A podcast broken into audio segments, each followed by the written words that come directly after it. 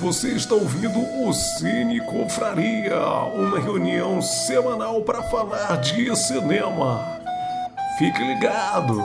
Boa noite, pessoal. Sejam bem-vindos a mais um Cine Confraria. Muito bom esse nosso encontro semanal. Assim, principalmente para a gente se ver, né? Uma desculpa para a gente se ver e conversar sobre cinema e sobre outros assuntos mas também para a gente é, exercitar aí nessa bate-papo, conversa, discussão sobre filmes em geral, filmes que a gente adora, filmes que a gente não gosta tanto, ou filmes até que a gente odiou, né? Para quem não conhece o Cine Confraria, nós somos só um grupo de amigos que se reúne toda semana para falar sobre um filme que um de nós escolheu e todo mundo tem que ver, e na semana seguinte a gente se encontra para discutir sobre o filme, falar o que gostou, o que não gostou, criticar, elogiar. E toda semana um de nós vai escolher para outra semana e assim vai em forma de rodízio. É... Hoje a gente tem uma convidada muito especial que participou em vários episódios ano passado, ainda não tinha participado esse ano que é a Japa Hobbit, vulga Larissa, que é do Outro Cast, o nome é esse mesmo, Outro Cast, que é um podcast muito legal, que a gente tem aí uma proximidade, já participamos de vários episódios deles e eles já participaram de vários episódios nossos. E a Japa está aqui hoje para contribuir com a gente. Eu vou já abrir espaço aí para ela dar um boa noite, dar o um alô dela para todo mundo que estiver ouvindo. Japa, pode falar. Oi, gente. É, hoje eu não tô no chat brigando com as outras pessoas que ficam no chat, que falam mal dos filmes que eu gosto. Mas, é, eu tô muito feliz de estar aqui, velho. Conversei com a Sheila hoje de tarde, né? Tava com a bota cheia no trabalho. Falei, não, vou assistir sim, vou assistir depois que eu sair do trabalho. Acabei de assistir o filme, tô aqui extasiada ainda. Legal. É, Para quem não sabe, a gente transmite, se você está ouvindo esse episódio como podcast, a gente transmite ao vivo toda terça-feira, às 22 horas, horário de Brasília, e a gente sempre gosta e convida e incentiva as pessoas a participarem no chat com a gente, e a gente sempre vai lendo aqui o que está sendo escrito lá, até quando não tem nada a ver com o que a gente está falando e mesmo que seja discordando de tudo que a gente está falando, e mesmo que seja duas pessoas brigando no chat porque não concordam um com o outro, como a Japa gosta de fazer, ela e o Tiago adoram discutir nos comentários, e para a gente é divertido ver isso.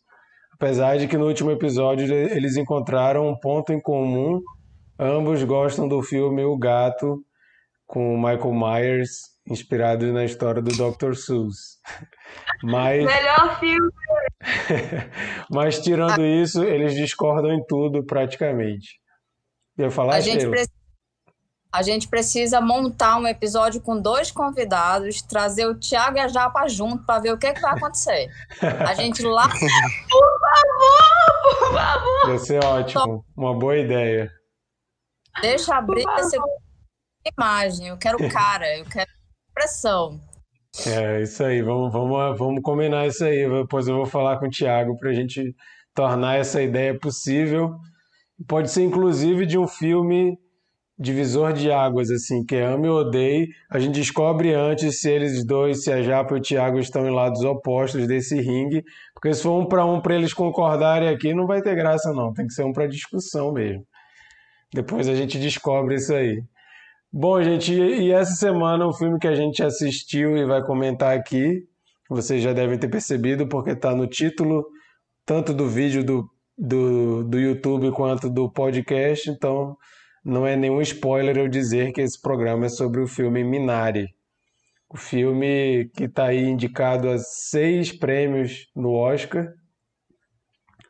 E é um filme que já foi indicado aqui como dica da semana a gente comentou sobre esse filme no episódio sobre Pânico. Eu e o Thiago Barcelos a gente indicou esse filme e agora a gente está aqui para discutir de forma mais ampla né, sobre o filme. Lá a gente só falou um pouco sobre ele. Mas antes da gente falar sobre o filme, eu quero dar um aviso que a gente está fazendo é, aqui um, um preparativo para o Oscar. A gente já tem vários filmes comentados que foram indicados ao Oscar, como Bela Vingança ou Promising Young Woman, que é o título original, é, Borat 2. É, semana passada a gente comentou Better Days, que está indicado ao filme estrangeiro. Hoje estamos fazendo sobre Minari e tem mais um, ah, o Destacamento Blood, que foi indicado também. E a gente também tem um episódio falando sobre Destacamento Blood. Se você, assim como nós, gosta de tentar ver o máximo dos filmes indicados possível para poder acompanhar na noite do Oscar, podendo ficar feliz ou passar raiva, a gente convida vocês a ouvirem esses episódios também que a gente já comentou. E quem sabe daqui até lá, a noite da cerimônia, a gente vai ter comentado outros também. Mas hoje vamos falar de Minari e antes de falar sobre o filme, eu vou dar espaço para quem está aqui com a gente conversando hoje também, para você que não está assistindo, está só ouvindo, saber a opinião de quem você vai ouvir hoje, né? Bernardo, dá teu alô aí para a galera. E aí, gente? Boa noite, bom dia, boa tarde. É... Então, não, deixa pra lá, eu vou deixar pra falar na hora do filme. eu já ia comentar alguma coisa. O cara, o cara, começou fazendo suspense já. Estamos todos ansiosos para o que, que o Bernardo ia falar e se autocensurou. Micael. E aí, pessoal, boa noite. Quero só é, ressaltar que eu, eu tô meio gripado hoje, então vocês me desculpem se eu. É, fungar, se eu espirrar ou se eu bisonhar aqui. eu vou, eu, eu até é, há uma hora atrás eu estava decidindo se eu ia vinha ou não vinha, mas diante de, de um filme como esse e sempre bom conversar com vocês, eu resolvi vir sim, né? Então estamos aqui é, para o que der e vier. Então, salientando, você que está só ouvindo, essa é a voz do Mikael gripado, tá? Normalmente é um pouquinho menos anasalada. É verdade, é. me desculpem por isso. Sheila.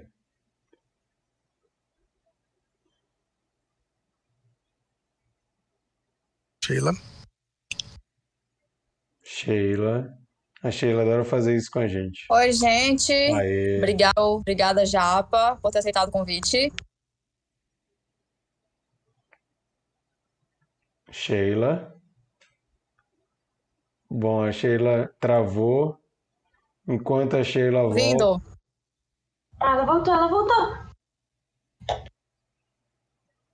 Ei, Laia. Caralho.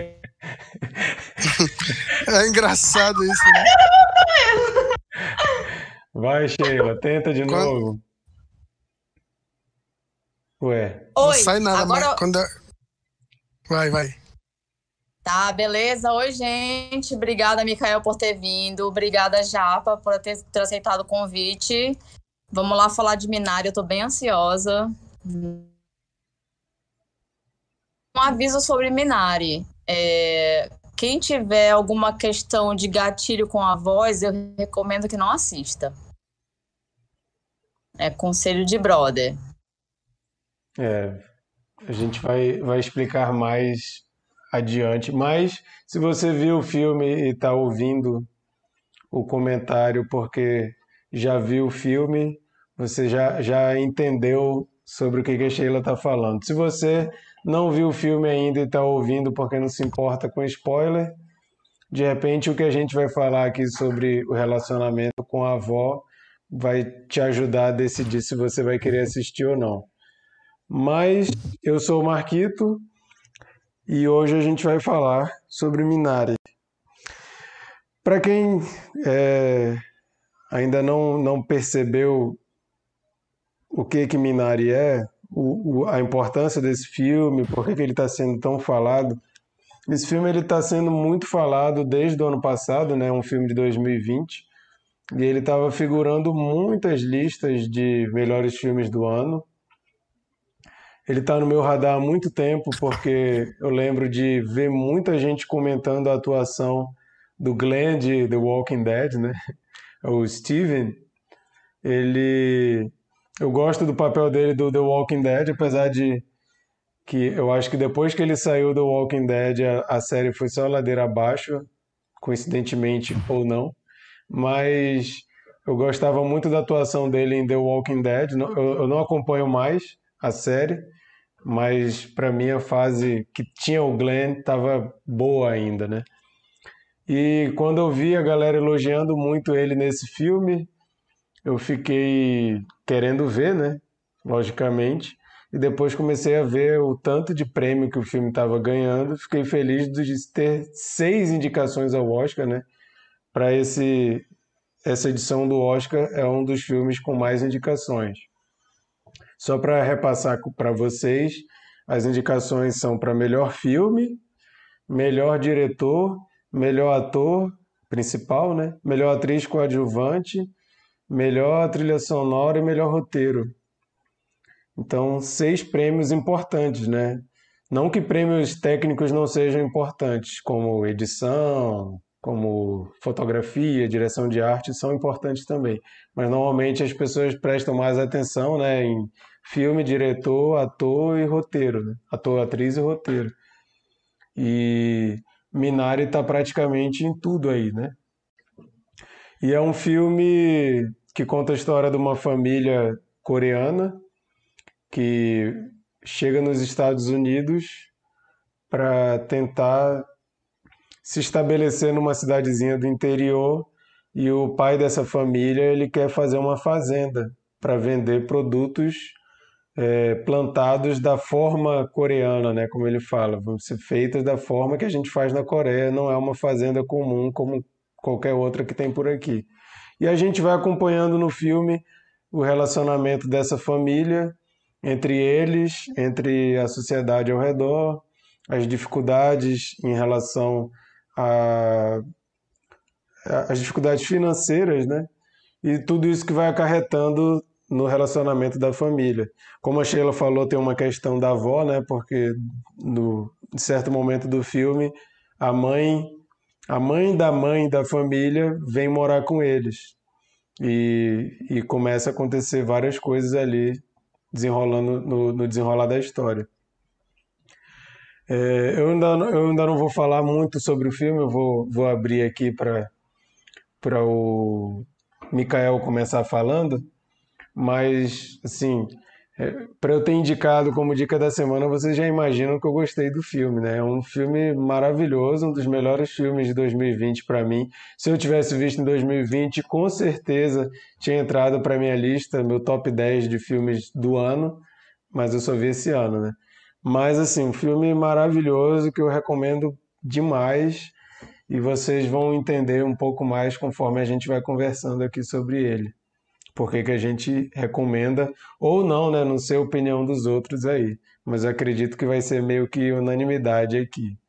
O Bernardo tá com uma cara de que ele vai dar nota 6 de novo, né? O Bernardo gosta de jogar a média do Cine Confraria lá para baixo. Todo mundo 10, aí o Bernardo vai para 4, só para Que é isso, gente, eu sou, sou uma pessoa justa. então, Mikael, Pode abrir aí falando sobre o filme, o que, que tu gostou mais, o que, que te chamou a atenção. Gostei bastante desse filme. É... Ele, obviamente, tem tintas autobiográficas, né? Que o diretor é descendente de coreano, né? E com certeza ele, ele passa algumas experiências dele, né? quando migraram para os Estados Unidos. É, lógico que algumas coisas é, podem ter sido dramatizadas, né? Como ele mesmo não não não colocou né, a história como autobiográfica, mas alguma coisa dali é muito pessoal. E a gente percebe isso muito claramente. É, existe um toque assim é, na, na condução da história que é, traz muita pessoalidade, né? É, não só para ele, o, o próprio Steven Yeun também, né? Eu, eu vi uma entrevista com o Steve Young e quando ele recebeu o roteiro, ele disse: Caramba, finalmente um, um, um roteiro que conta a história dos nossos pais. Então ele identificou o pai dele é, no personagem do Jacob. E ele até falou para o Isaac, o diretor roteirista, né? E disse: Olha, eu quero fazer esse filme, mas não dá para tu para eu interpretar o filho e você fazer contado em flashback, né? Porque ele se identificou muito com com a história do filho, como filho de imigrante, né? E o Isaac balançou a cabeça e disse: Não, essa é a história que eu quero contar mesmo e você vai interpretar o pai. E aí ele aceitou. E que bom que ele aceitou, né? É, falando do personagem Jacob, eu acho muito interessante é, porque ele tem esse foco é, que, que é, é mais uma obsessão, né? Para que aquilo dê certo, né? É, ao ponto de haver conflitos com a mãe, né? Com a esposa. Em dado momento do filme ele fala que ele quer que a família veja ele dando certo pelo menos uma vez, né? Esse é o sentimento que ele tem, ele assim, eles ele sentir que que, a, que, a, que ele possa dar orgulho, né, para a família dele. Só que isso ele faz obstinadamente. Uma perseguição, né, do sonho americano. O que o sonho americano ele ele muitas vezes ele é vendido como como uma grande é, propaganda para impulsionar a economia americana, onde gente de tudo que é, que é parte do mundo é, possa ir, né, é, atrás de oportunidades, né, como Estados Unidos como uma terra de oportunidades, mas o que muitas vezes acontece é essa máquina moer esse, essa massa trabalhadora, né? É, muitas das vezes a pessoa não vai enriquecer, ela vai funcionar ali como um, um agente, né? Dentro desse mecanismo todo. Mas ele ele busca, né, isso tão obstinadamente a ponto de, de, de a, a esposa, né, se incomodar com isso, né, e dizer em algum momento do filme, é, haver esse conflito e ela colocar para ele, olha, o mais importante é a família, você está você tá deixando isso, né? Você está é, como é que fala? A expressão americana, took it for granted, né? É, desvalorizando o, a família em, em, detrimento da carreira. Mas o filme não é só isso, né? É, isso é uma boa parte, ele é um personagem importante, mas todo, todos os integrantes da família têm a sua importância, né? Enquanto a mãe tem essa questão sacrificial, né?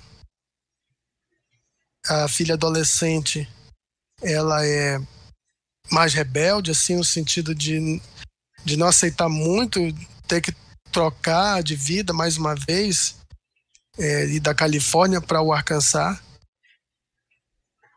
E o garotinho, o garotinho é um doce, né? o David. O David, ele, ele já acaba se, se resignando, né? Que aquilo vai ser a vida dele, mas também é uma vida difícil para ele, assim, bem tediosa, né? Ele não tem muito o que fazer. E aí é quando chega quinto integrante da família que vai dar um chacoalhão aí, né? É, a avó, né? E as minhas partes preferidas do filme, na verdade, são essa dinâmica entre vó e neto. Ele, ele traz mais leveza para o filme porque são as partes mais cômicas, né?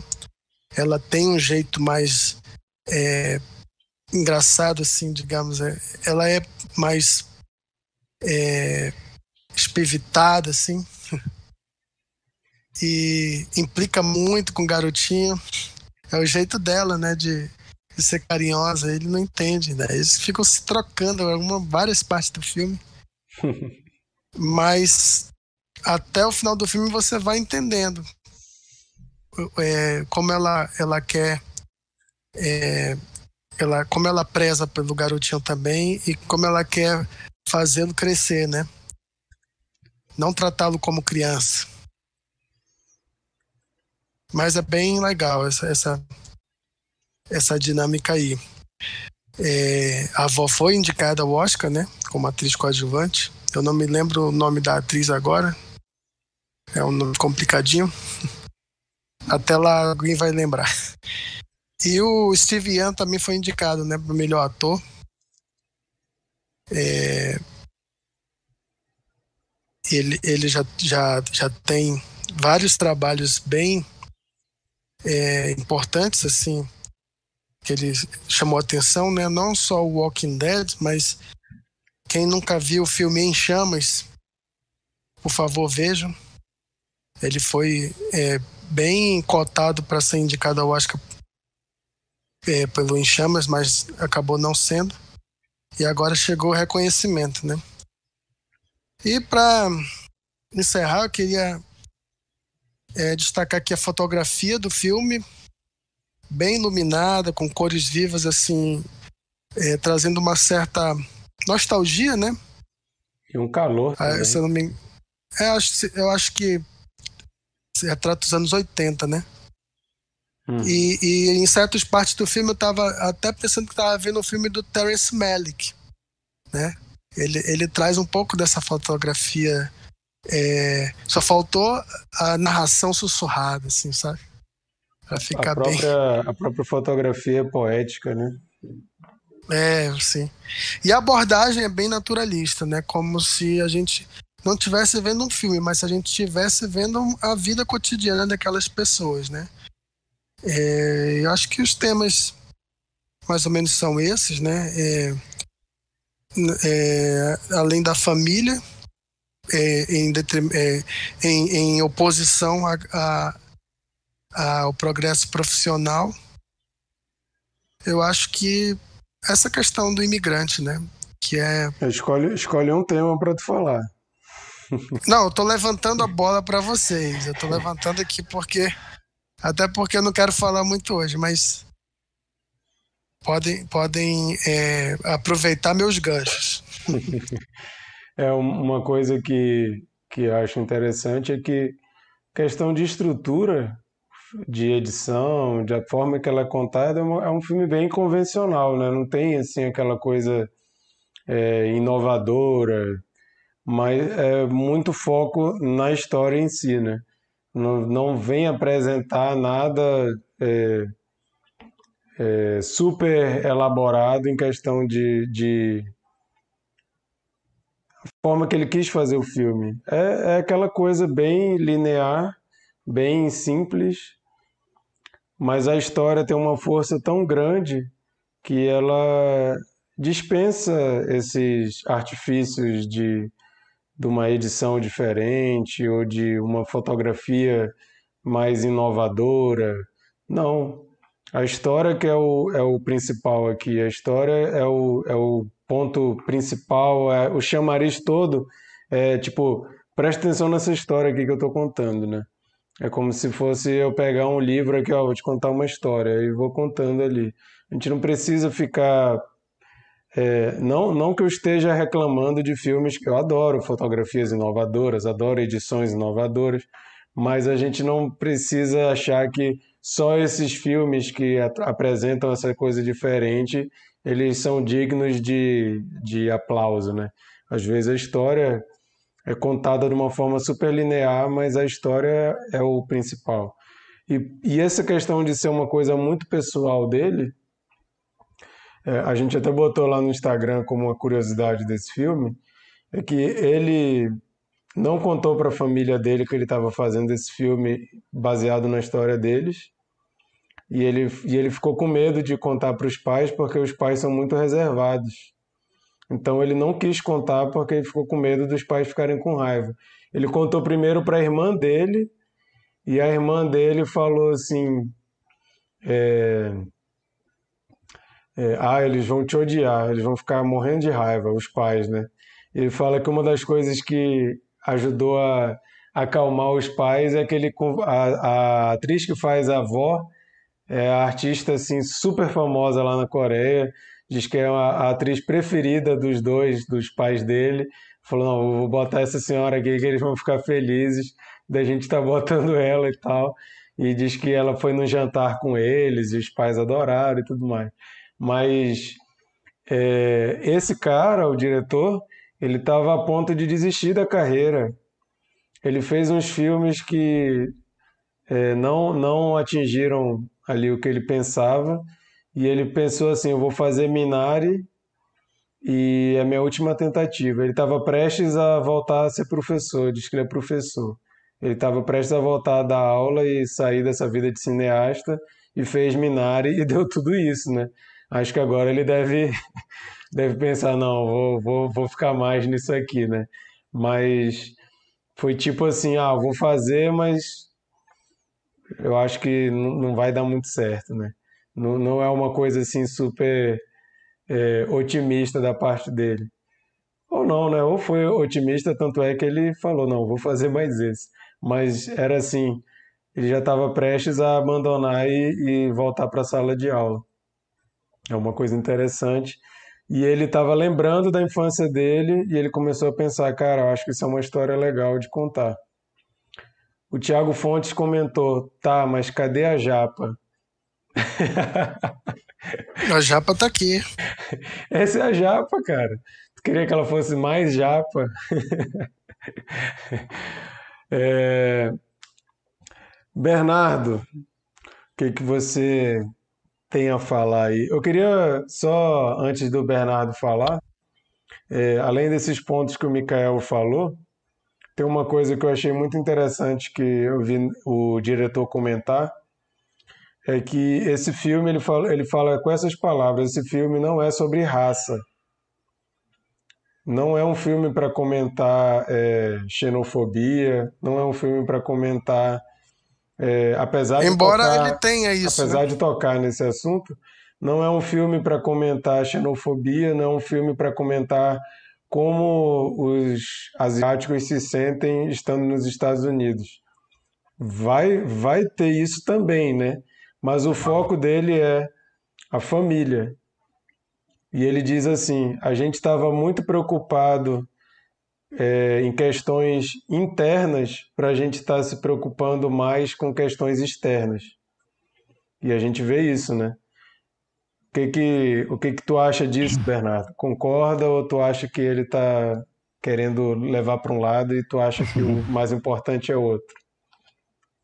Não, eu concordo totalmente. Eu acho que é que é, assim, para começar o, o, a temática, né, que ele aborda de, de relação familiar é muito é muito verdadeira assim, né? Muito é, é, assim, é, já é um, um, fraco meu assim de, de, de, temática de filme, né? Então é, é um filme que me fisgou assim muito fácil. Ele é, é, E eu concordo, eu concordo. Eu acho que, que ele aborda também a, a, a xenofobia, só que a gente enxerga isso de maneira in, totalmente indireta. Tanto que eu acho que a parte que fica mais claro é a relação das crianças com, com as outras crianças, né? Que, assim, provavelmente é, as outras crianças estão fazendo comentários que os pais deviam ter feito, assim, sabe? São coisas, são coisas que eles devem estar repetindo alguém que já, já falou. Não, porque, assim, eu acho, eu acho que para uma criança muito nova não, não existe essa diferença toda, assim, sabe?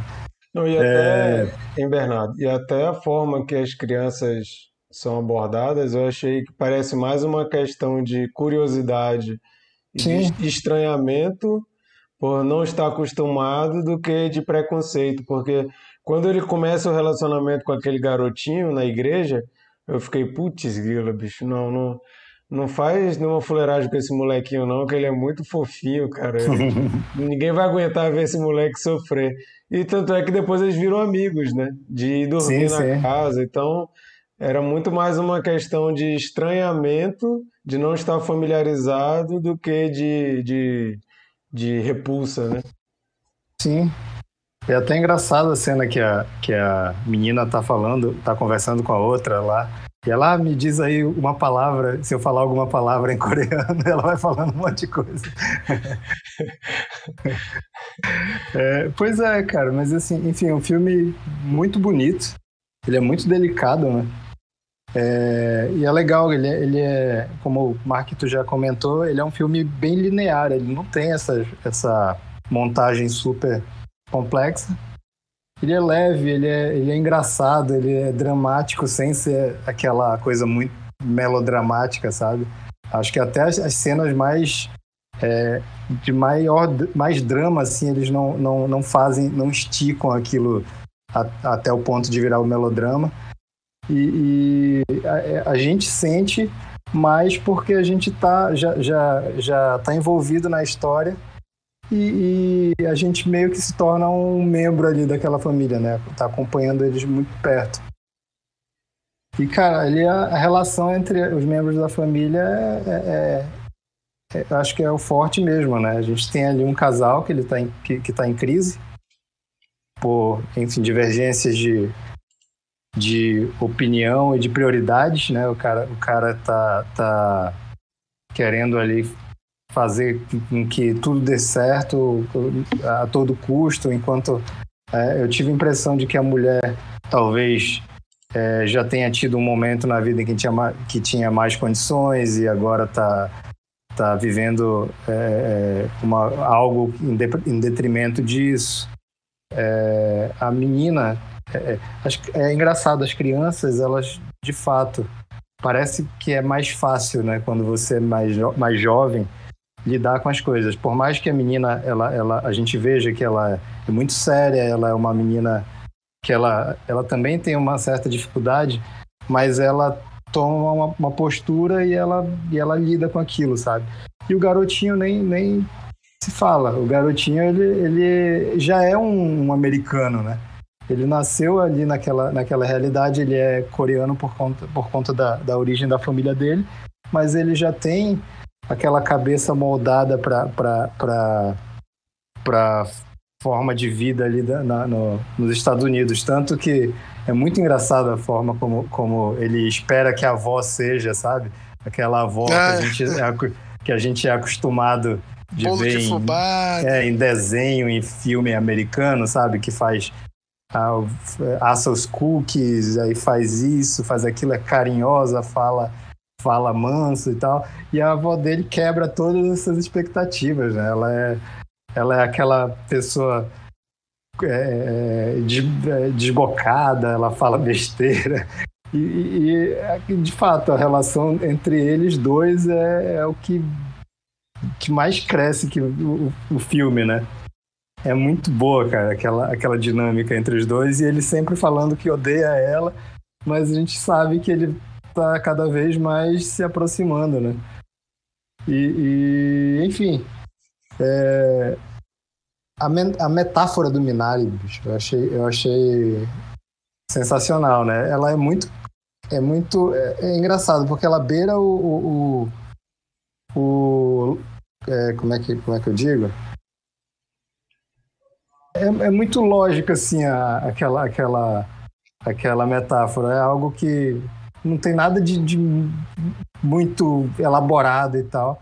É simplesmente, cara, uma, uma planta, uma erva, né, que eles usam para tempero, que vai ser, que está sendo levada para outra outro ambiente, outro país e está criando raízes ali. Então, tipo, é uma metáfora inteligente e simples assim que, que funciona muito bem. E é uma E é isso. E, e essa questão do Minari é, o diretor ele fez questão de não traduzir é, a palavra Minari. Eu não sei se existe um nome em inglês para isso, para o Minari, mas ele fez questão de não traduzir e querer que o título americano fosse Minari. Aham. Ele, ele Pensou fez se- Já questão... pensou se a gente descobre que é o coentro? Aí os amazonenses são viciados em Minari.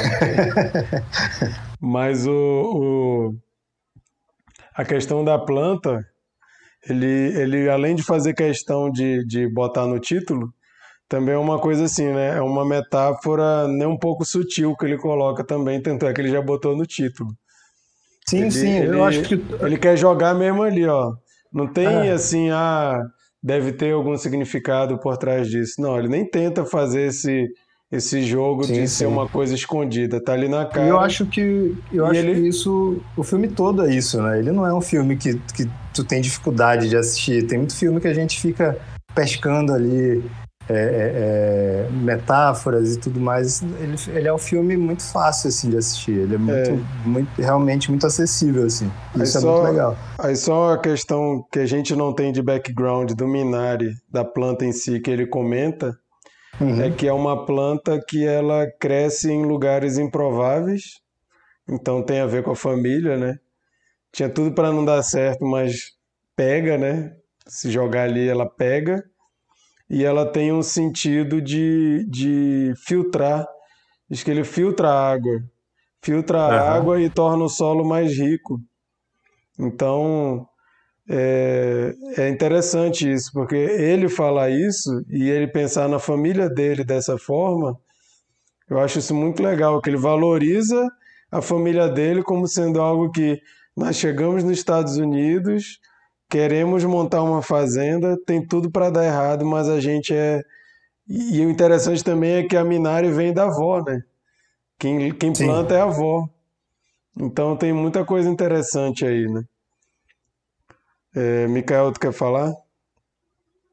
Eu queria comentar duas coisas disso que vocês falaram. A primeira em relação à ao- à- à língua, né?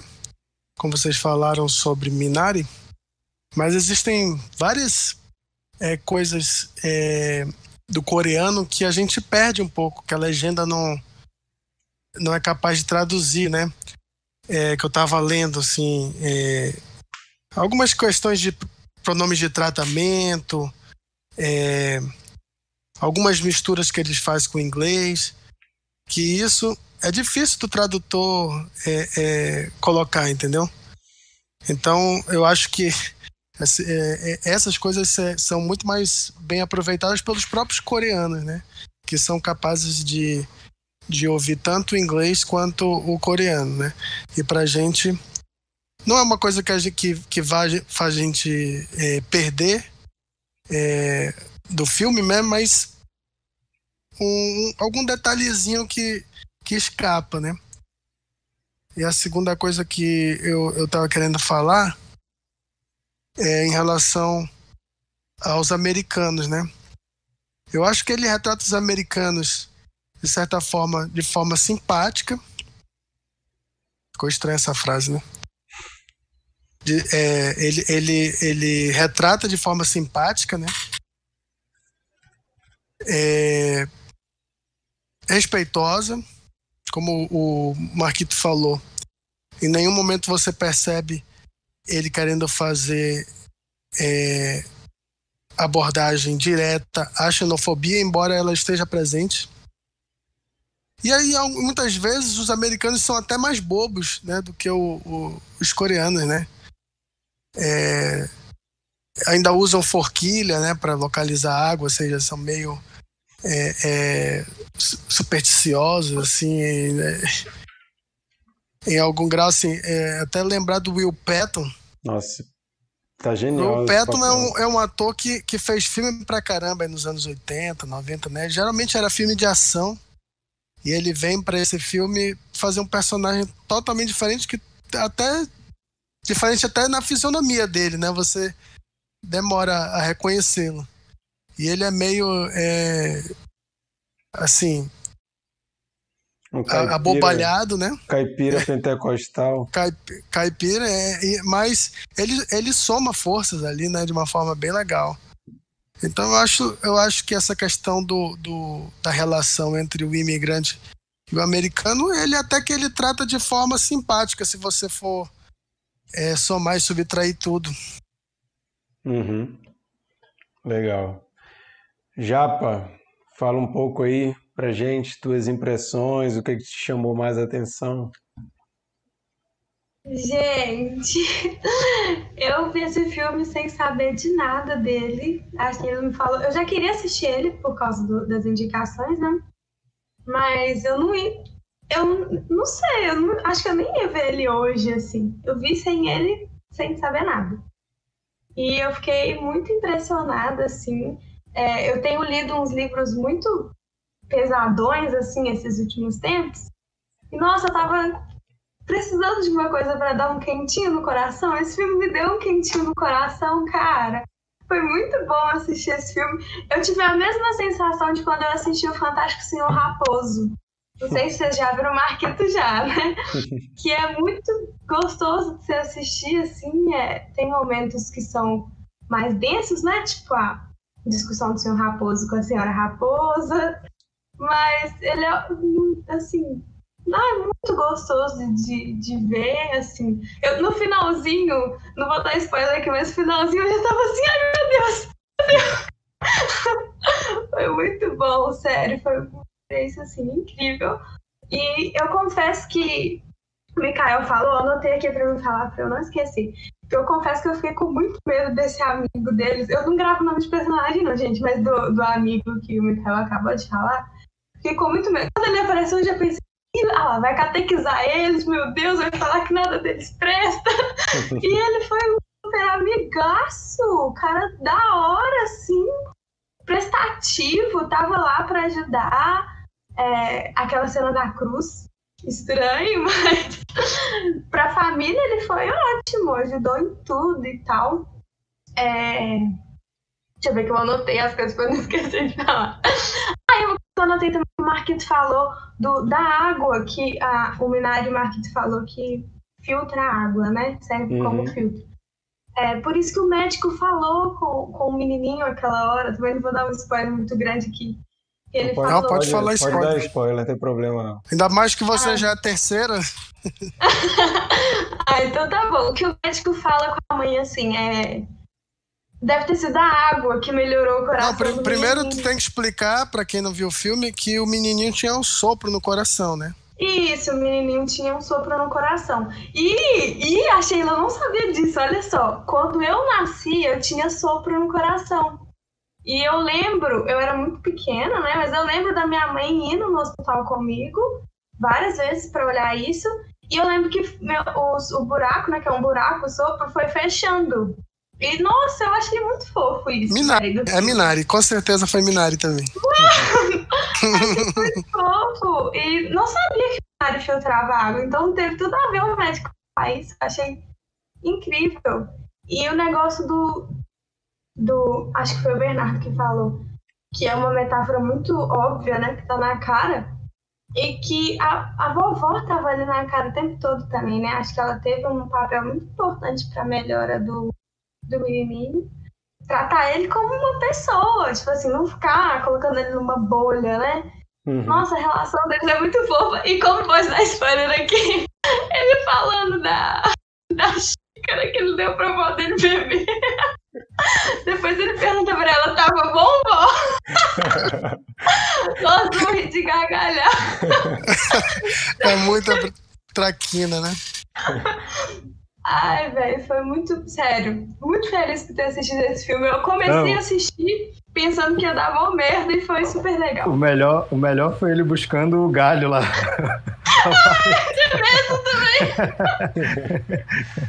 Eu vou dele, ah, você é esperto, você é. É muito bom. Oi, uma dica. Procure as entrevistas de vídeo com esse molequinho. Ele é demais. Eu, eu dei, eu dei retweet no, no vídeo, eu acho, eu não sei se é da IndieWire ou se é do BuzzFeed, o cara entrevistando ele, e ele tá vestido de cowboy. É muito legal. Ele tá todo vestido de cowboy americano, assim, com aquele chapéu. Parece, um, parece que ele tá fazendo cosplay do Woody. Até com o lençozinho assim no pescoço e tal, aquele, a jaqueta, todinho. E ele, ele falando e tal, o cara perguntando dele, não, você é um, é um ator do método, né? Como que você se prepara para as suas cenas? Aí ele começa a rir, respondendo. Cara, ele é, ele é muito espontâneo. E ele ganhou o, o prêmio do Critics, acho que foi o Critics' Choice. Critics' Choice, é. De ator, ator mirim. E quando ele ganhou, ele entrou em prantos assim para fazer o, o discurso de, de recebimento do prêmio. É muito lindo, vocês têm que ver. Ele começa a chorar, agradecendo e tal. Ele é um molequinho muito, muito meigo, cara. Muito bonitinho de ver. É Alan, Queen, Alan King, né? O nome dele? É. Gente, Alan sério. King. Esse filme me deu muito quentinho no coração. Ah, e o Marquito deve saber, eu sou muito apegada ao meu avô também. Eu tenho até tatuado, não vai dar pra ver, mas eu tenho tatuado vovô. E, gente, essa avó é demais, cara. Ela é demais. Ela leva muito meu avô desbocada, não tá nem aí, fala as coisas do jeito que quer. Ela é demais. Eu queria que toda avó fosse desse jeito. Porque a criança já cresce num ambiente super alto astral, da hora. Ai, muito bom. Tô muito grata pela Sheila ter me chamado pra eu ter visto hoje. Que eu vou dormir até assim. Ai, que filme fofo. É, muito bom. É, uma, uma coisa, falando da avó, que eu acho que o filme mostra também, é, o filme é muita quebra de estereótipos, né? Vocês falaram aí do, por exemplo, o vizinho lá, o caipira pentecostal. Todo mundo, a gente já vai com um preconceito pra cima dele, ele é um cara super legal. Mesmo tendo umas viagens malucas assim de tem um demônio ali fugindo a casa toda. Mas é um cara legal. O, o garotinho que encontra lá o, o, o, David e a gente acha que ele vai fazer bullying com o menino, o menino ele vira o amigo. É, a, a avó, que ela é totalmente uma quebra de estereótipos, né? Ela já quebra primeiro mostrando que ela não é quem todo mundo esperava que ela fosse, e você pode pensar que isso é ruim, e ela se revela uma voz super meiga, super companheira, e é quem salva aquela família, né? E também a própria questão de você trazer uma avó para o meio de uma família que está na maior confusão e parece de cara que vai dar merda quando ela chega, porque, porque já está ali o conflito pegando, né? E é, e é o oposto disso. Então, o filme eu acho isso muito legal, que ele desconstrói muitas coisas que a gente é, constrói de cara. Ele te apresenta uma coisa, a gente já pensa, isso vai acontecer isso, e não acontece, acontece o oposto. A Isso colega de trabalho isso. também. A colega de trabalho também. Porque, porque a mãe vira pra ela e diz assim, pô, por que, que a gente não faz um- uma igreja coreana, assim, uma comunidade, assim? Aí ela disse, "Ah, peraí, mas a gente não veio para os Estados Unidos justamente pra se livrar desse tipo de gente? né? Faz um comentário que a gente não espera de um imigrante, né? E ela disse, não, não, mas só pelas crianças brincarem juntas e tal, não é nada. Eu achei muito curioso esse comentário. Uhum. É, e e ele, ele faz essa quebra e, e eu acho que até também para a gente pensar que os, os, digamos assim, os opositores que a gente acha que, como ele falou, que a gente acha que ele não estava tendo tempo para pensar nas preocupações externas, porque as internas eram muito, várias vezes ali os opositores é a própria família, né? A gente vê um marido e uma esposa que estão em linha, em cabo de guerra. Não tem como a gente dizer quem está certo e quem está errado. Quem já viveu o problema familiar sabe como é complexo esse tipo de coisa, sabe como é difícil decidir. Assim, eu confesso que eu fiquei com raiva do, do pai quando ele diz que vai ficar na fazenda até o fim meio que lava as mãos, né? Fala, "Ah, se quiser ir embora, vai, eu tenho que fazer isso aqui. Eu fiquei com raiva dele, mas assim, é a minha visão Eu não, não tenho também como julgar muito o que, que ele estava querendo fazer. Eu não sei como resolver a situação. A gente que já teve perrengue na própria casa sabe que você meter o bedelho na confusão dos outros é muito difícil. A gente tem uma visão totalmente de fora, é complicado. Então, assim, o, o, os antagonistas são os próprios protagonistas e são os, os mocinhos têm tons de vilões e vice-versa, né?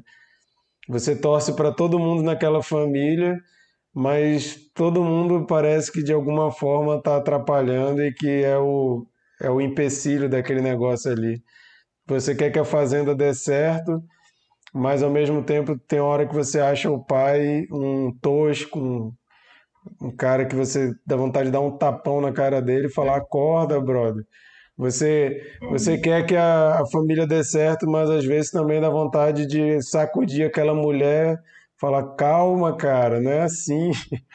Então, é difícil, assim, a, a o, o ambiente externo realmente é o de menos, é o, é o mais fácil de lidar. O problema está dentro daquela casa. Né? Sheila, será que a gente vai conseguir te ouvir? Logo, a, a dona do filme de hoje está caindo aí toda hora. Sheila! Cara, tá horrível. Você não tem noção. Eu tô tentando acompanhar o episódio, mas tá foda.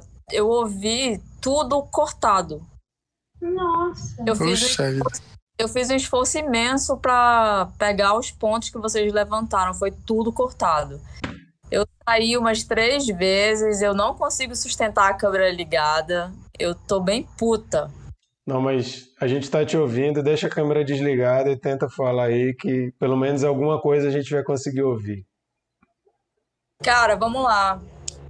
É, Minari é meu favorito pro Oscar.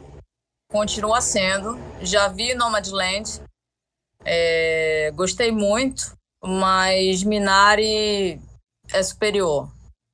Eu acho que é um filme que consegue, com muita simplicidade de roteiro, simplicidade de narrativa, costurar um monte de coisas de, do universo de uma família, a trajetória de uma família, do universo de desejos individuais, do universo de um casal enquanto casal, de uma criança que está se formando, é, da dinâmica dessa criança com essa avó, é, da dinâmica de uma família coreana nos Estados Unidos tentando encontrar o seu lugar ao sol. É, de, e assim, traz isso de uma de, ele começa com uma ótica muito fora do lugar, né? Assim, fora do lugar não. Mas ele te apresenta um casal que trabalha com sexagem de pinto. Né? Eu fiquei muito surpresa com esse trabalho. É claro que esse trabalho existe, mas você não é confrontado com esse posto de trabalho. E eles trabalham conferindo o sexo de pinto macho e fêmea a vida inteira para tentar arrumar um dinheiro e aí ele está tentando a sorte nesse novo projeto. E aí, Marquito, eu entendo o teu ponto quando você considerou que ele que dá raiva dele nesse plano, mas eu acho que é justificável porque ele sonha em ser esse esse cara dessa família que vai tirar essa família dessa realidade.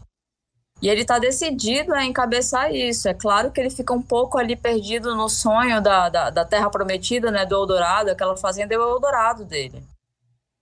E aí é tudo muito sutil. Não existem muitas cenas muito, muito ápice. É tudo. Aquela casa é uma casa comprimida, né? Ela tá cheia de problemas, é uma casa simples, a criança tem uma doença, a avó tá tentando se enquadrar ali, a mãe tá tentando se entender com o pai, o pai tá tentando fazer a fazenda dar certo. E é uma coisa engraçada a respeito do garoto, é porque eu não sei se vocês lembram desse, dessa época da infância. Tem uma época da infância que a gente absorve profundamente, mas assim, na superfície a gente não liga muito para aqueles conflitos. O menino tá sendo só um menino. traquina, uh, tentando, sabe, dando xixi pra avó tomar, é, não reconhecendo essa avó. E eu acho uma cena incrível da personalidade do guri, que é quando ele vai apanhar. E ele manda ele buscar a vareta. E o filho da puta escolhe uma vareta bem fininha, porque ele sabe que vai doer menos. Então, é, é, na infância a gente tem essa fase que a gente vive meio away daquele grosso que está acontecendo. Já a irmã dele, que é mais velha, tem esse peso maior, aquele silêncio maior, porque ela já entende mais o conflito. E ela já sente o peso, aquele peso oriental da mulher, né, daquela mulher calada e daquela mulher responsável, e ela já vai assumindo responsabilidade como o papel da mãe. E isso tudo vai acontecendo com muita naturalidade. Assim, a, a, não existe uma produção muito rebuscada, mas a fotografia é muito bem feita. É um filme minimalista. E aí é uma, é uma brincadeira interessante que ele faz, porque ele traz temas grandes, temas complexos é, de relações familiares e, e de imigrantes numa terra, numa terra estrangeira e ele conta isso de forma simples. Ele faz um equilíbrio do, sabe, do, do, do 8 e do 80. Muito bem, então, é, e aí eu vou pro spoiler, ninguém falou aqui, quer dizer, pelo que eu pesquei, né? Pelo que deu pra ouvir dos cortinhos que eu vi vocês. Ele traz as coisas de uma maneira muito retinha, né? Assim, meio um, um, é como se o filme fosse contado num tom de voz baixo até que a avó, num momento de, de, de, descontrole por conta da doença, descontrole não, de, de assim, ela não tinha habilidade para fazer aquilo e ela quis fazer alguma coisa enquanto estava sozinha. E aí ela toca fogo no celeiro com toda a, a produção dele que ele ia finalmente vender e encontrar o lugar ao sol. E essa cena tem uma altura, tem um ritmo, tem um drama, tem um, uma força de acontecimentos que extrapola toda a história. E aí você é sacudido nessa cena, porque você nessa cena, tipo assim, tu tá tranquilinho ali vendo os conflitos acontecerem, mas quando ela acontece, transborda a panela. E aí, é, o, e assim, uma coisa que eu não sei se vocês. Eu fiquei me perguntando se esse casal voltou a dar certo. Ele deixa isso entreaberto. Eles têm essa noite que o celeiro pega fogo e aí eles se unem como família para apagar o fogo e dormem juntos, mas ele não diz o que acontece depois. Ele não diz se o casal deu certo, ele não diz se o cara conseguiu se reerguer, ele só termina nesse fato grave em que a família se une em prol dela mesma. E aí eu achei também interessante ele ser inconclusivo, né? Ele só sugere que as coisas vão melhorar a partir dali e eles vão todos se encontrar. Mas também, é, Marquito, ele não vai na, na, xenofobia. Eu acho que ele realmente retrata a dificuldade de, de você ser estrangeiro em outras terras, sabe? Quando eu falei que eu achava que era um filme importante, não só porque ele traz um, uma, uma coisa humana, né? Quem, quem de nós tem uma família 100% normal? Nenhum de nós. Mas ele também traz essa coisa do território, né? Até hoje a gente vive é, essa coisa do, do, O global ainda é muito utópico, né? A gente tá puto porque a China, em tese, comeu morcego e a gente tá todo nesse mesmo barco aí dessa pandemia maluca. E aí a gente só mostra o quanto a gente ainda é, sabe, compartimentado, assim, é, é, eu no meu país, você no seu continente. E aí ele traz essa, essa reflexão sobre dar oportunidade para que outras pessoas também ocupem seu território e cresçam. Então eu acho um filme lindo e eu acho que a delicadeza dele é muito desafiante. É uma narrativa muito delicada para tratar de temas muito densos Tô com esperança aí que saia esse Oscar, né? Espero que, assim... Existe, existem prêmios que eu acho que são importantes e a avó, se não levar, eu vou ficar muito puta, tá? Quero deixar claro aqui, se essa avó não ganhar esse prêmio... Olha, eu... A minha, a minha experiência de Oscar é você vai ficar puta de uma forma ou de outra. Se prepare, porque Oscar é máquina de deixar a gente puto. É, melhor ator, eu já tô sabendo que, né? Não, o melhor ator não vai ser dele. Mas a avó, gente! Essa avó tem que ganhar o Oscar. E olha, eu só digo para vocês que a Glenn Close tá na fila a oito indicações. Eu acho que é meio difícil ela, a Glenn Close perder essa. Eu essa acho vez. que ela pode esperar só mais um pouquinho, mais um ano, ela arrume, um papel, ela arrume um bom papel, tá? Não admito, um absurdo. E é isso aí. Tô torcendo aqui. O... Esse é uma coisa que eu acho interessante também. Esse filme, ele carrega muito muito carinho e muito sentimento do diretor e escritor em relação à avó, né? A avó, ela é retratada de uma forma belíssima, assim, não tem como não ficar apaixonado pela avó. Principalmente pelo garotinho e pela avó, né? Que representa ele e a avó dele. Aí eu vi uma entrevista, né, com, com o escritor e diretor sobre a, aí o cara pergunta sobre a avó, né? Aí ele diz que assim, não, esse papel eu quis fazer para mostrar quem era minha avó, porque minha avó era uma mulher invisível. Minha avó era uma mulher totalmente dispensável para a sociedade que ela estava. Ela não falava inglês, então ninguém conhecia ela. E assim, é uma senhora que foi para lá para ajudar a família porque ela estava muito preocupada com a mãe. Ela via que a mãe estava passando por um problema, por um perrengue, estava sendo muito difícil para ela. Então ela abandona tudo para ir cuidar da filha e, consequentemente, cuidar da família, né? E ele fala que a avó teve uma importância assim absurda para ele. E ele quis fazer esse, esse filme, mostrar a avó desse jeito, porque se ele não contasse a história da avó, ninguém saberia quem foi a avó dele, porque ela, para a sociedade, ela não existe. Eu achei Cara, muito bonito. E essa questão da avó, eu, eu me remeti muito a mim mesma, porque assim, eu convivi com, com, os, com as minhas duas avós, né? E eu não sei se isso já aconteceu, aconteceu com vocês, mas eu tinha avó favorita. Eu tinha a avó que eu reconhecia como avó, do jeito de vó que eu achava que devia ser, e eu tinha aquela avó que eu não tinha tanta afinidade. E eu me reconheci muitas vezes, assim, dele pequenininho rejeitando essa mulher. E é engraçado porque minha avó paterna morava em Goiânia. Então ela vinha me ver todos os anos. Ela vinha aqui só me ver. Ela vinha no meu aniversário. Então ela chegava e quando ela chegava na nossa casa eu me escondia porque eu não queria encontrar com ela. Ela era costureira, trazia uma coleção de vestidinho para mim e eu não queria falar com aquela mulher porque eu não me reconhecia como a minha avó. Então eu entendi o sentimento dele, daquela mulher que parecia um OVNI para ele, né? É, cheia de não referências americanas. O cheiro de Coreia.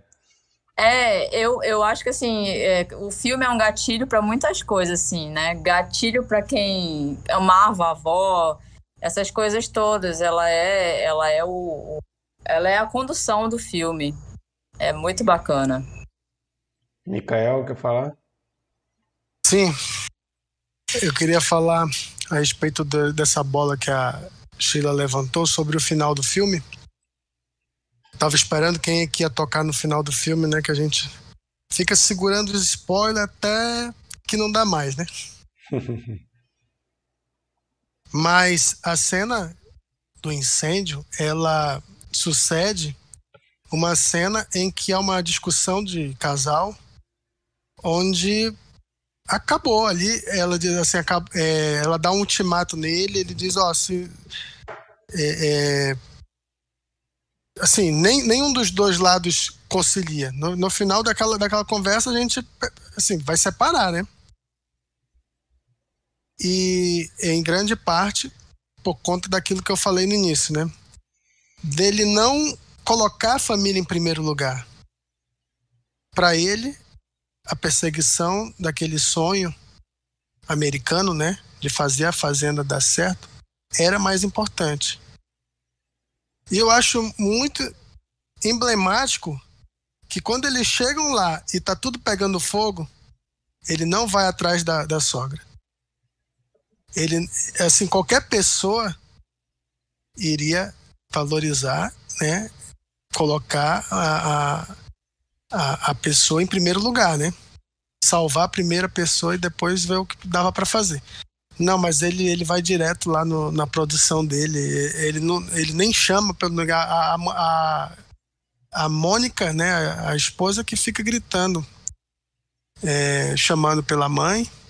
E as crianças ficam preocupadas com a avó. E ele vai direto na produção. E aí a, a Sheila estava especulando né, sobre o final, é, o que, que teria acontecido com essa família. Isso dá uma pista, né? Porém, na cena seguinte, dá uma pista contrária. Porque o filme não acaba assim. O filme acaba no Minari. Ele volta para aquele lugar onde está plantada a erva, que é como símbolo, né? De, de que ele está voltando às raízes, né? E aí pode ser uma esperança de que toda essa experiência traumática que ele viveu de perder né, sua, sua produção toda, que aquilo possa, né? É, é, se eu não me engano, tem ainda uma cena em que eles estão todos deitados em casa. Aí tem fotos da família. E depois tem a cena do Minari. Então eu acho que que o filme dá duas dicas e você fica em dúvida, porque por um lado você pensa ele não mudou e por outro diz, pô, mas será que ele não mudou? Porque pode ser justamente a experiência que tenha transformado tudo na vida dele, né? Que a gente não vai saber. E a o própria a esposa dele, Mônica, né? Ela Mônica. devia estar tá com muita raiva já daquela fazenda, né? E é muito bonito que ela vai ajudar ele, né? Sem nem ele pedir. É, é. E ela vai ajudar ele, ela vai. Depois tenta... de ter salvo a mãe, né? Sim. Mas Sim. ela vai e até eu pensei, putz, grilo, esses dois vão inalar fumaça pra caramba e vão, vão morrer a lá desses us. Eu também pensei nisso. eu pensei nisso, trauma de decisão. Eu não falei porque eu fui spoiler, mas não. Quem, quem nunca viu desses Eyes e pretendia ver, desculpa, mas espera lá, né? Já tá em cinco, seis temporadas, já era para vocês saberem sobre isso. Mas, mas eu achei muito legal essa questão da, da mulher mesmo, é, a, a, aquela produção ali sendo o que está afastando eles, ela entender que era importante para ele e ela ir lá ajudar. Achei isso bem simbólico também. Bom, gente, pelo tempo aqui, eu queria sugerir só da, cada um de nós sugerir. Não vamos falar muito sobre o filme, dizer por que escolheu, mas vamos fazer uma rodada de filmes sobre famílias que marcaram a gente. Eu vou começar, vou falar a minha sugestão de filme que foi quando a gente fez, para quem não acompanha a gente há muito tempo, no Natal a gente fez um quiz de qual filme de Natal que a gente iria assistir e comentar. E a minha sugestão foi Um Homem de Família, com Nicolas Cage. O Nicolas Cage não faz só papéis que ele é exagerado pra caramba e depois vira meme. Ele faz filmes sérios também. E O Homem de Família é um filme que eu acho muito bonito sobre escolhas, sobre construção de família. E é um filme que me marcou e é a minha minha dica, a minha escolha aqui. Filmes sobre família, é, sobre dinâmica familiar, né? Que marcaram a gente. Eu falo um homem de família. Bernardo. É, eu vou falar em Capitão Fantástico. É um filme que que me marcou bastante também, por ser uma família bem diferente do que a gente espera de uma família. É, mas é, é fantástico. É fantástico, realmente. Japa, conseguiu pensar em algum? É, pra mim, quando falo em filme de família, eu já penso no Wes Anderson. Pra mim não tem como, todos os filmes dele. E eu vou citar aqui meu preferido, que é The Darjeeling Unlimited, não sei como que pronuncia direto, mas é A Viagem a Darjeeling, né? Que é um filme muito fofo e tem várias nuances também, igual o Minari, né? Tem umas partes mais tensas, assim. Mas ele é assim, no geral ele é muito engraçado, divertido. O filme já começa com o Owen Wilson todo cheio de coisa na cabeça, assim, como se tivesse machucado. E a história de três irmãos numa viagem de trem. Vou falar só isso.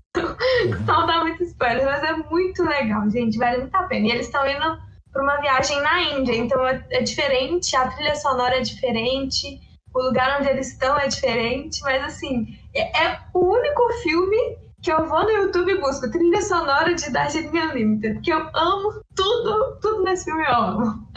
Vale a pena assistir. E fica a dica que o outro cast tem um episódio sobre Wes Anderson, Wes Anderson, que eu e a Monique do Cine Confraria colaboramos e é um episódio muito legal, não é porque eu participei não, mas está muito legal. É meu episódio preferido do outro cast. E olha que a gente já tem, acho que 11 ou 12 episódios. Eu amo muito. Eu amo muito vários, mas esse é muito legal. Massa. Sheila, qual filme tu pensa? Sheila? Vocês estão me ouvindo? Ficou, Estamos. ficou Sim. foda agora de novo. Cara, eu vou tentar ser econômica para aproveitar o que tem de conexão Tentar o quê, gente? que tu não vai acertar. É, tá vendo? Ó, me fudi. Tá ouvindo? Tá. Vai, fala. Fala rápido. Um, dois, três e.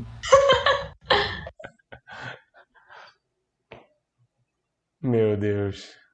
Os excêntricos Tenenbaum. Ah, Ah, agora deu pra entender. ó, já tivemos Já dois Wes? Anderson aqui, ó. Wesley? Eu acho que é tudo que a gente Deu vai conseguir galera? ouvir. Ouvimos o nome do filme, não ouvimos mais nada Tá. além do nome do filme. Foi bem sucinta a dica. Mikael, tua dica. Bom, o, o filme acabou me remetendo a outra, outro filme de família migrando aos Estados Unidos, o filme Avalon. No caso, uma família judia polonesa, né? E que acompanha várias gerações, né? Um pouco diferente em relação a isso, porque no caso do Minari se concentra só mesmo é, num recorte de tempo mais, mais é, num recorte de tempo menor. E o Avalon ele tem uma escala um pouco maior, acho que deve ser mais longo, deve ter umas três horas de filme. É um filme de 1990, com, do- dirigido pelo Barry Levinson, acredito que também tenha é, implicações autobiográficas. É, tem o Aidan Quinn, Elizabeth Perkins, o Elijah Wood criança, aquele velhinho simpático, Armin Mueller Stahl. Eu acho que o Minari ele entra para uma categoria de, de filmes sobre famílias imigrantes. Né? Teria o, o Avalon, teria o Era uma vez na América e também o Fível, por que não, né? A história de Fível, o ratinho, Muito o legal. conto americano. Fível Ratovich. Muito bom. Bom, gente, então a gente vai para a dica da semana. Para quem nunca ouviu ou assistiu a gente, toda semana a gente dá uma dica de algo que a gente viu, ou ouviu, ou leu, ou sei lá o que, jogou. E a gente recomenda aqui para vocês, para quem sempre a gente tem uma hora do algum momento da vida a gente fica querendo dicas de coisas para conferir, né? A gente ah, colabora aqui nesse momento. É, Só vou pedir para vocês para ser rápido, sucinto, para a gente não demorar muito na dica da semana. Mas eu vou começar. Vamos seguir a Sheila. O problema da Sheila é que os silêncios são mais tempo do que o que ela fala, né? Mas eu vou começar é, assisti o filme que tem várias indicações também, Meu Pai, com Anthony Hopkins. Estou conseguindo. E assim, que filme mais mais emocionante, bonito, triste, tocante, forte. E assim, conta é, a história do Anthony, o personagem do Anthony Hopkins se chama Anthony, e ele é um velhinho que está perdendo a lucidez e mostra a relação dele com a família dele, mais especificamente com a filha. Mostra a relação dele com a filha e com a casa e o ambiente, o momento em que ele está vivendo nesse momento de perda de lucidez. Mas a forma que o filme conta isso é o, é o chamariz. Assim, é, é muito interessante a forma que é contada meu preferido para melhor filme, minha torcida ainda vai para Nomadland, apesar de adorar Minari e adorar Meu Pai. Mas a minha dica de hoje é Meu Pai. Assistam, porque vale muito a pena.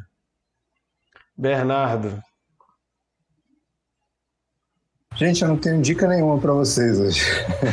vou imitar o Chico, eu vou falar, gente, bebam água. Eu também não tenho dica. É importante, gente. Hidratem-se é. bastante.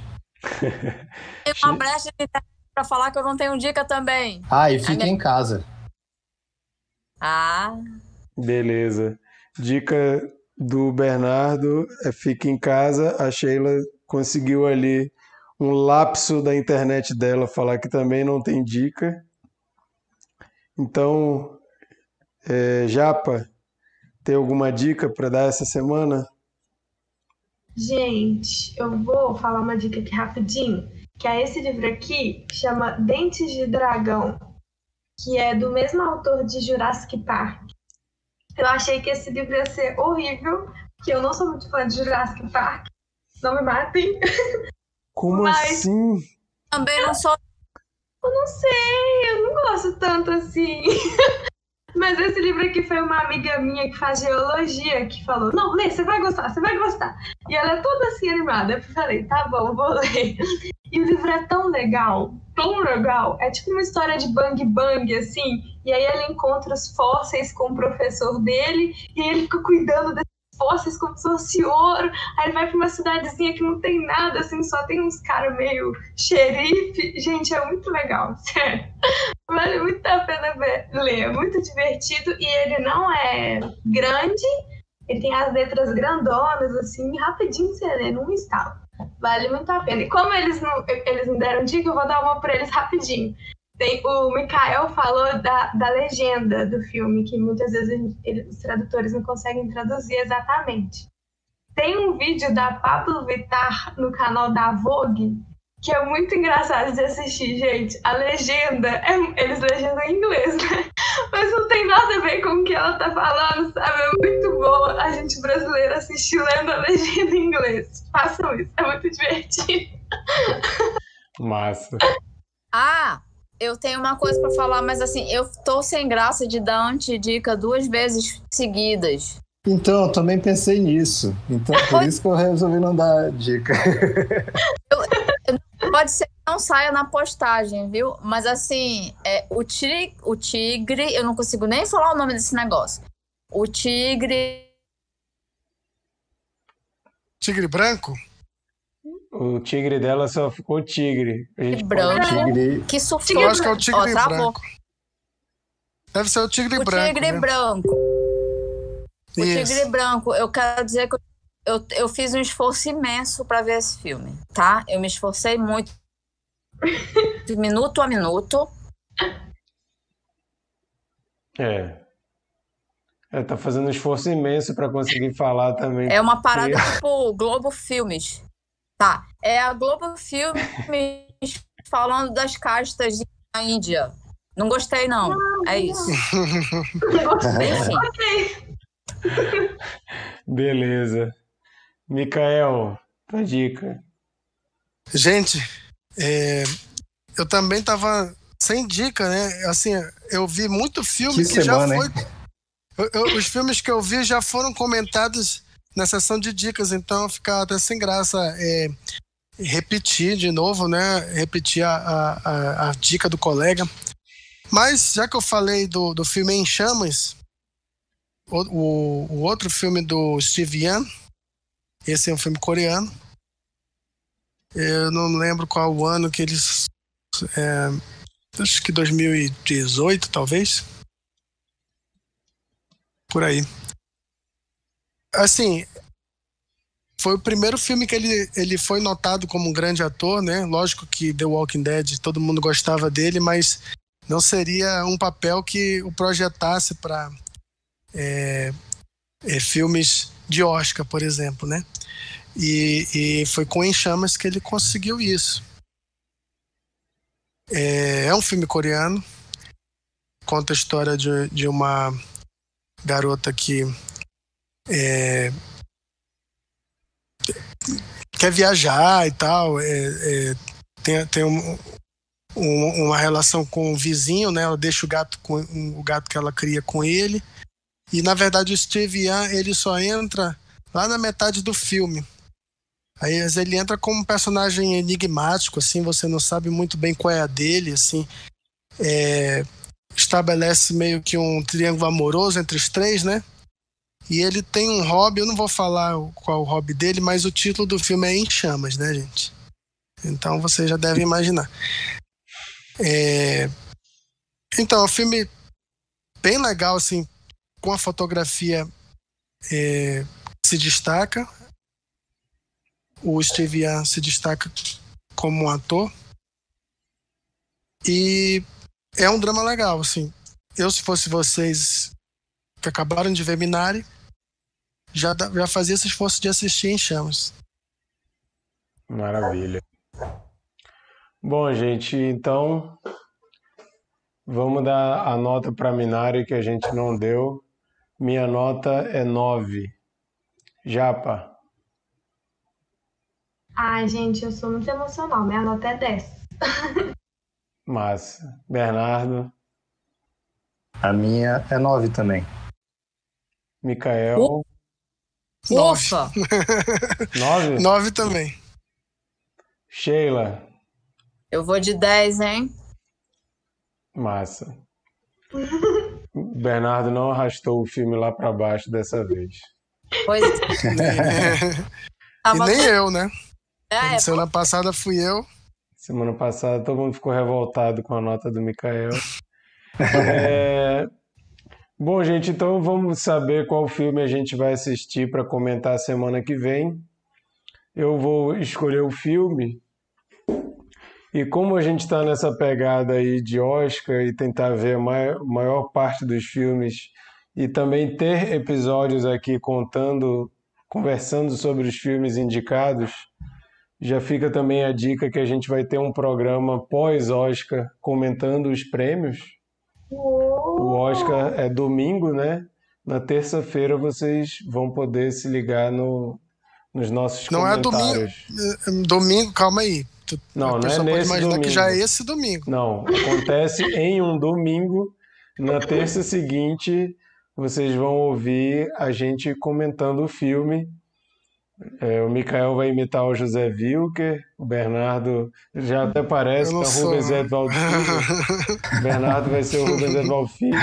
A Sheila vai ser a Glória Pires. E tem que ter a Dira Paz, então. É, então... Porra, sacanagem, bicho. é, mas a gente vai comentar o Oscar. Então, Ei, para ajudar... Eu, o, Marquito, o Marquito vai ser o, o, o como é o nome dele? o. Que é diretor de. de, de toda a nudez. Arnaldo Jabor. Você é o Arnaldo Jabor? Faltou.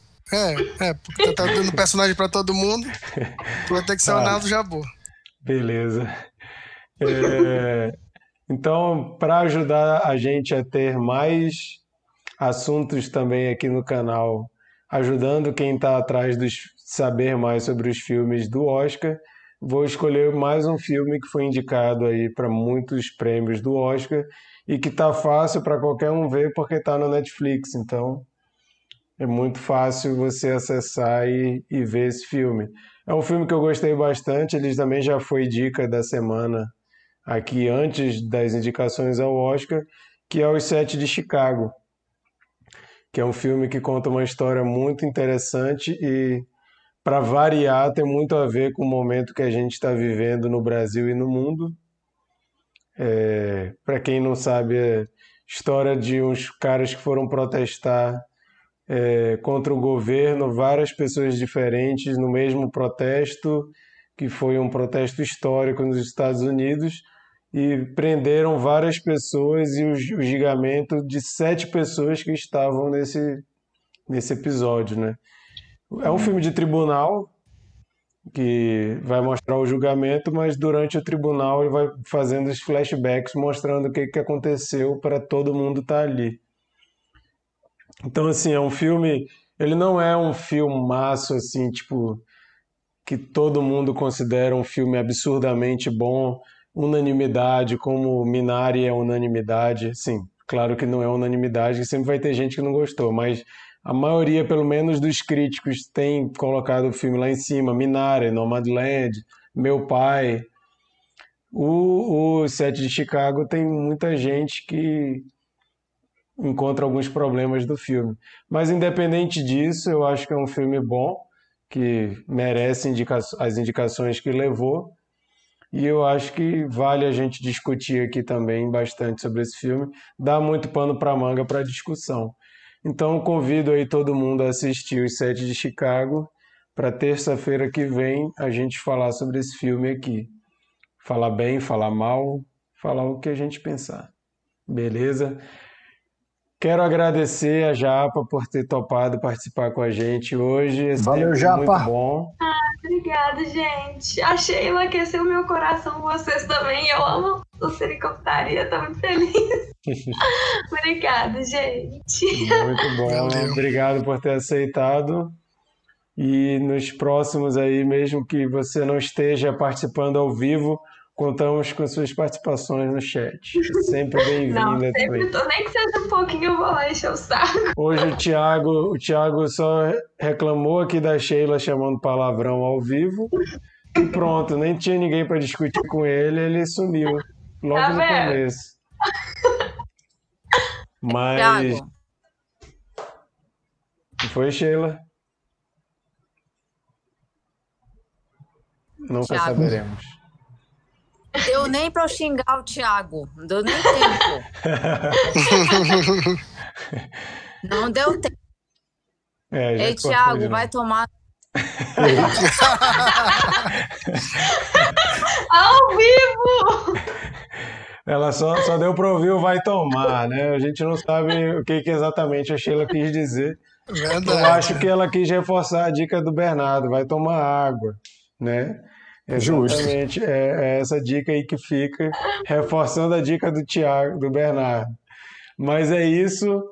Convidamos aí você que está ouvindo como podcast a se ligar no chat ao vivo toda terça-feira, 22 horas, horário de Brasília. A gente faz esse chat. Se você só ouve o podcast, você deve perceber e pensar assim: putz, essa galera deixa um monte de, é, de cadê a Sheila? É porque é ao vivo, gente, não, não tem edição. Por isso que, então, se você quiser participar ao vivo, é só vir no chat que a gente lê e responde e etc e tal ao vivo, beleza? Obrigado a todo mundo que ouviu, que está aí Valeu, seguindo gente. a gente. Segue no Instagram, Cine Confraria. Curte a nossa página, segue, se inscreve no YouTube e é isso. Obrigado, Micael, Sheila, Bernardo e Japa. Valeu. Até semana que vem. Tchau. Valeu, gente. tchau. tchau. tchau. tchau.